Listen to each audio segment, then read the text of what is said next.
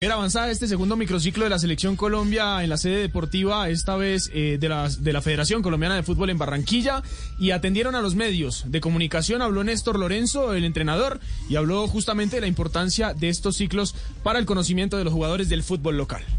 Los microciclos no, no se programaron con la idea de, tal o cual partido. Creo que es importante para, para tener eh, una idea del conocimiento mejor de los jugadores del, del, fútbol local y una idea de qué nivel estamos, comparar, se están intercambiando datos con, con los clubes, a los muchachos se le hace un seguimiento desde el, desde el rendimiento, desde lo físico y, todo eso sirve para, para mejorar, digo yo, ¿no? La comparación siempre eh, sirve para, para mejorar. Cuando programamos los microciclos allá por principios de julio, que recién comenzaba el campeonato aquí, eh, todavía no estaban los partidos que, que estaban hoy con, con, Paraguay ni con Estados Unidos, eh, así que no, no tenían ese objetivo. Y se programaron justamente en, en las semanas donde no había competencia de domingo a domingo, y se habló con varios técnicos de primera división para explicarles cuál era el motivo del microciclo, eh, generar de pronto un, sentido de pertenencia,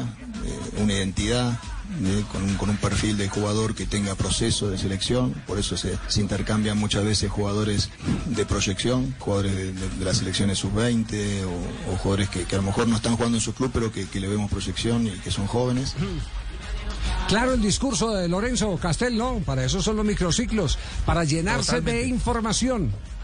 Nada más. Sí. Si más adelante aquella convivencia que se hizo este ciclo, en el próximo microciclo, en el anterior, le llena con algunas razones, descubre en estos tres microciclos eh, algún jugador muy adelantado, alguna personalidad que le, que le seduzca, eh, hablando futbolísticamente hablando, eh, hablando sí. ¿no? es muy probable que después lo convoque para un primer partido o para un segundo, pero yo creo que la intención hoy, hoy inicial, no es pensando en el partido de marzo. ¿Verdad?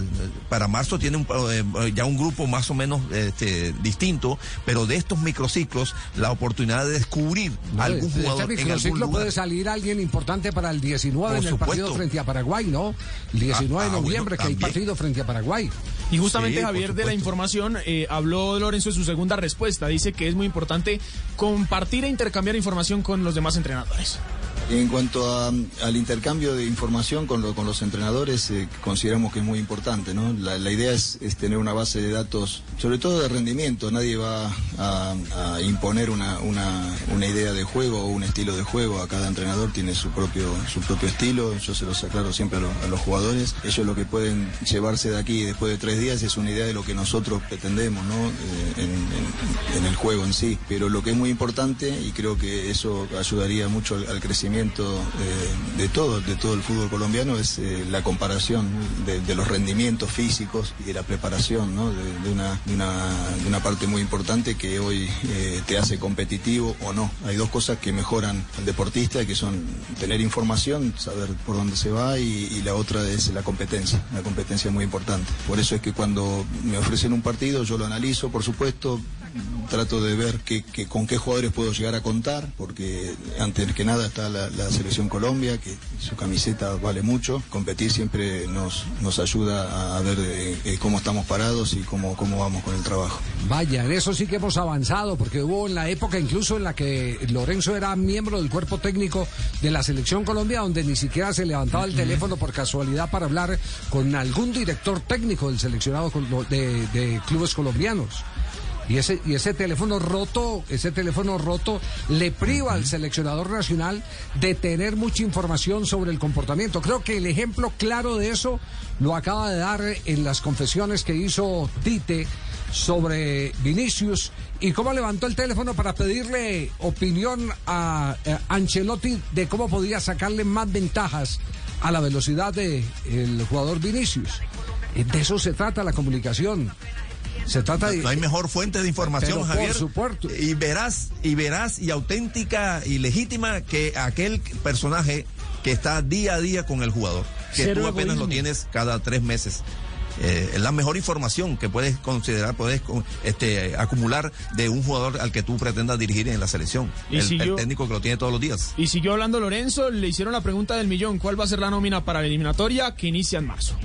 En cuanto a la nómina, tenemos muy pocos ensayos o, amistosos, digamos, o, posibilidades de, juntar al grupo que, pensamos va, a jugar la eliminatoria. No, no sabemos todavía si, esta va a ser la última vez que, se puedan juntar o no. La fecha no es fecha FIFA, o sea, los, los, equipos tienen la, potestad de decidir si, si nos prestan los jugadores o no. Se está haciendo gestiones para ver con qué nómina podemos contar, pero la idea es ir con, eh, tratar de traer a, los muchachos que, puedan de cara a eliminatoria o que están jugando afuera, traer muchos de ellos, ¿no? De, los que estén a, disposición. Lo mismo pasó con el microciclo, ¿no? Aquí como se reprogramaron fechas durante durante la época que habíamos elegido, los días que habíamos elegido, le dimos a, los clubes la, facilidad de, decidir si los querían prestar o no los jugadores. Algunos lo hicieron de, la mejor manera, como millonarios, otros dijeron tenemos necesidades y lo, entendimos. Así que bueno, estamos eh, tratando de, resolver esos, esos asuntos. جدا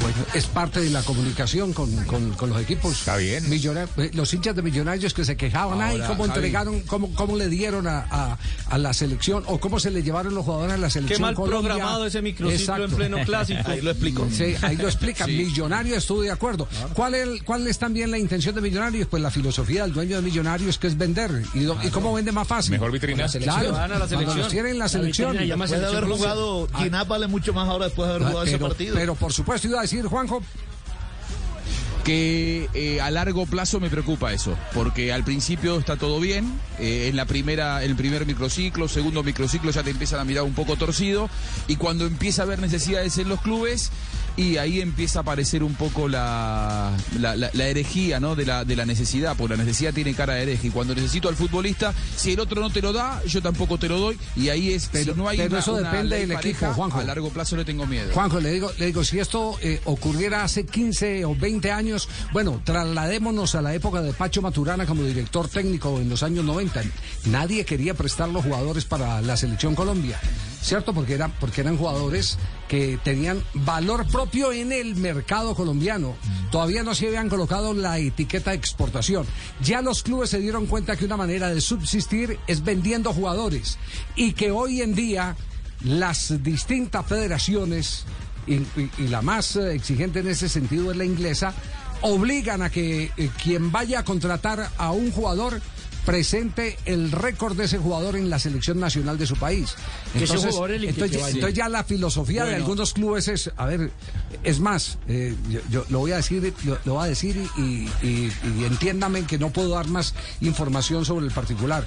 Eh, eh, hubo dirigentes que creían que yo dormía con Peckerman. Es decir, que, desayunaba, almorzaba y comía con José Peckerman. Y hubo dirigentes que, tuvieron el atrevimiento de llamarme a, pedirme que si le podía decir a Peckerman que porque no le llevaba tal o cual jugador, que era que lo necesitaban vender. Increíble.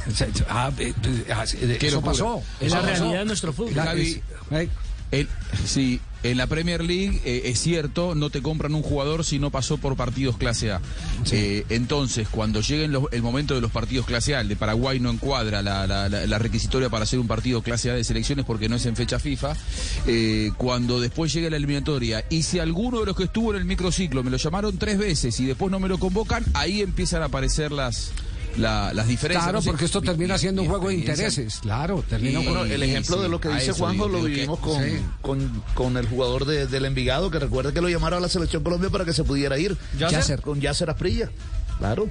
Necesitaba una convocatoria finalmente para poder ser vendido. es, una reglamentación de la Federación de, fútbol inglés, no es de los equipos. A Estados Unidos. Exacto. Néstor Lorenzo y el por qué aceptar un amistoso frente a Paraguay a un día del Mundial.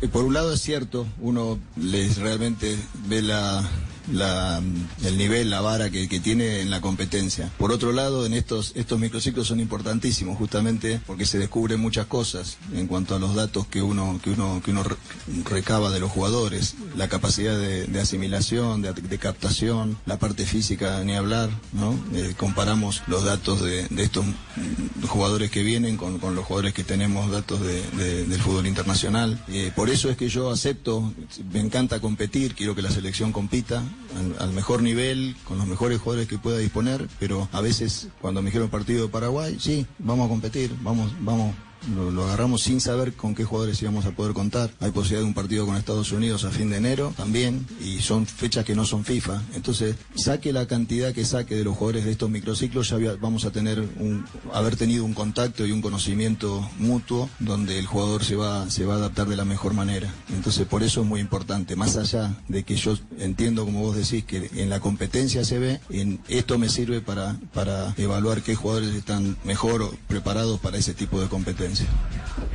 Y habló de Nelson de Osa, jugador que no ha tenido tantos minutos en Junior, pero que él dice leve condiciones. No voy a hablar de, temas de jugadores particulares, ¿no? Se sabe cada uno, ustedes pueden evaluar las condiciones que, tiene Nelson de Osa. Eh, el otro microciclo también estaba, estaba más, más cerca de jugar, digamos, creo que que recién había, se había producido el cambio de entrenador y no me corresponde a mí decir, eh, yo le veo condiciones como para que esté en el grupo y le veo futuro sobre todo, ¿no? Nada más, no, te puedo dar otras cosas, pero ya lo, hemos visto en campo y lo, conocemos su historia, como la de tantos, tantos muchachos, ¿no? Y nos tuvimos que adaptar, sí, también a las situaciones de acuerdo a, las competencias que, están superpuestas con, con el microciclo. 24 jugadores en la sede deportiva de la Federación en la ciudad de Ayer en la noche primer entrenamiento, hoy doble trabajo, el día jueves, o sea, mañana por la mañana último entrenamiento y se regresarán a sus equipos de origen para el fin de semana,